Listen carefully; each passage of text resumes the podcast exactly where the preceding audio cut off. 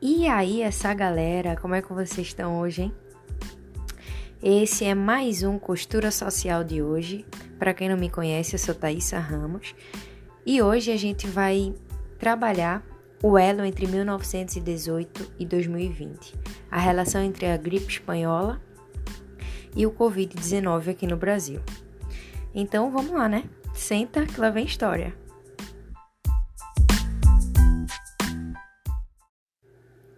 Bom, pessoal, para a gente entender bem as reais situações, a gente vai passar por um breve contexto históricozinho aqui, só para a gente se situar em como eram as condições do Brasil naquela época.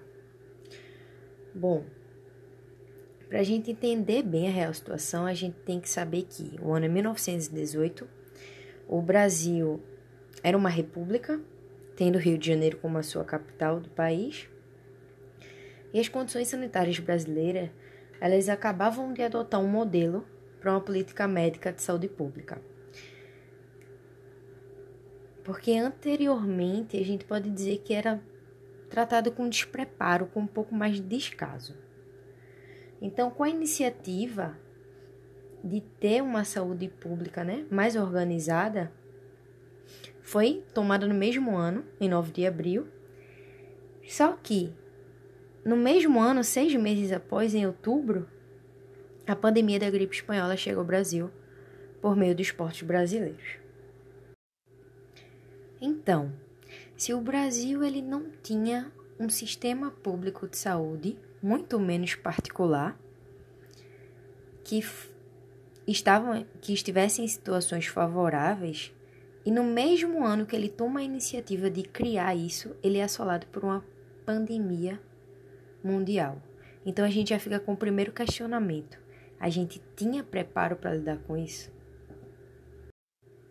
Bem, para ajudar nesse questionamento, eu vou trazer alguns números para vocês. E esses dados vocês podem encontrar no site da Fiocruz, tá? Tá lá, tudo certinho, bonitinho. É só dar uma lida.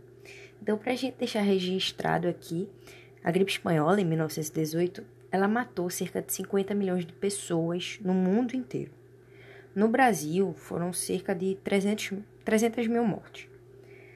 Só que teve um impacto muito maior na região sul. No momento, aqui com o coronavírus, a gente já ultrapassou as 23 mil mortes, né? E todos os dias esse número ele continua aumentando. A gente tem que ressaltar que esses são os números oficiais, ou seja, apenas aqueles que são notificados, registrados especificamente que a causa da morte foi por Covid-19. O provável é que esse número ele seja muito maior, já que o Brasil é um dos países que realiza menos testes e a gente sabe também a quantidade de pessoas que não têm a confirmação para Covid-19 e que acabam vindo a óbito em suas casas achando ter sido por outra motivação, né? Por exemplo, o grupo de risco, se ele for afetado por, por Covid-19, você não sabe exatamente qual foi a causa, né? Então, um ponto que a gente tem que trabalhar é essa negação, a falta de crença que foi existente nas duas pandemias e ainda está ocorrendo na pandemia do coronavírus. E para a gente entender quais as consequências que essa negação trouxe para a gente no cenário atual, trouxe no cenário passado e o que pode ser agravado no cenário pós-pandemia. Bom, tanto a negação em 1918 e agora em 2020, respectivamente, ela acontece por parte das autoridades, tanto sanitária quanto do governo vigente lá em 1918 e agora. Então, isso foi o que trouxe as, foi o que trouxe as principais consequências. Essa negação ela vai trazer consigo uma completa desorganização durante ambas as administrações. Então a gente pode citar fatos aqui que ocorreram no passado, durante a pandemia de gripe espanhola, e que estão totalmente atuais, que são as contradições quanto aos números de mortos, a falta de transparência para informações à população. Então, todo esse conjunto, ele gerava e gera, né, o que a gente chama hoje de fake news. Então, para a gente perceber as fake news, naquela época, elas já existiam. Então, surgiam boatos de ervas, de remédios que seriam milagrosos, que acabariam no exato momento com a gripe, assim que você tomasse, ou serviriam para o tratamento e aplacar de imediato a influenza. Então, o que é que tudo isso causou? E está causando? Desabastecimento, e eu vou, eu vou citar aqui as farmácias. Mas, na verdade, não, não são só nas farmácias, né? Todos os setores de abastecimento estão sofrendo complicações. Então, elevação de preço em vários setores de abastecimento também foi uma das consequências. Então, a gente tem que prestar atenção em uma coisa. Com alguns fatos rápidos que eu soltei aqui sobre o passado, a gente vê que essa falta de crença, essa negação, ela volta a ser algo atual. Então, é, é a principal causa para a gente ter tido uma tardia tomada de soluções que deveriam ter sido realizadas de imediato.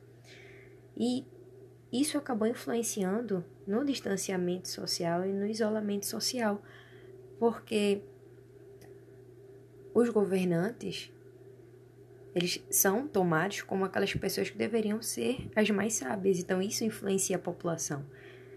Se ele está se negando a acreditar naquilo, por que eu acreditaria? Não é verdade?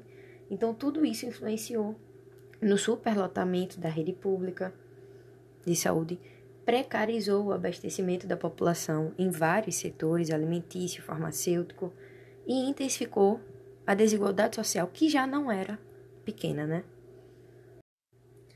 Então, com alguns desses pontos que foram citados, com alguns desses fatos relatadas